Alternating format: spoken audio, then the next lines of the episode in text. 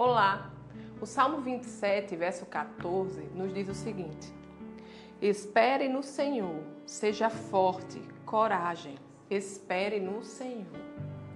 Amados, Deus é o Senhor do tempo.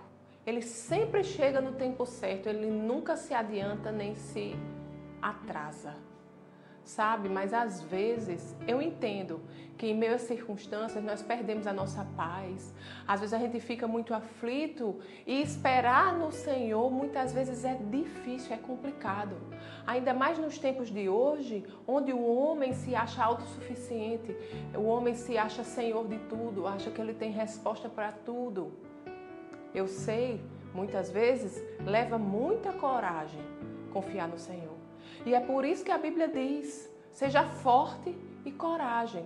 Porque apenas quando confiamos no Senhor e quando nós perseveramos nas Suas promessas, quando nós cremos na Sua palavra, independente das circunstâncias, é que nós viveremos o melhor de Deus.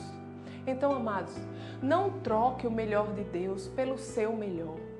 Deus sabe o que é melhor para nós. Amém? Vamos esperar no Senhor?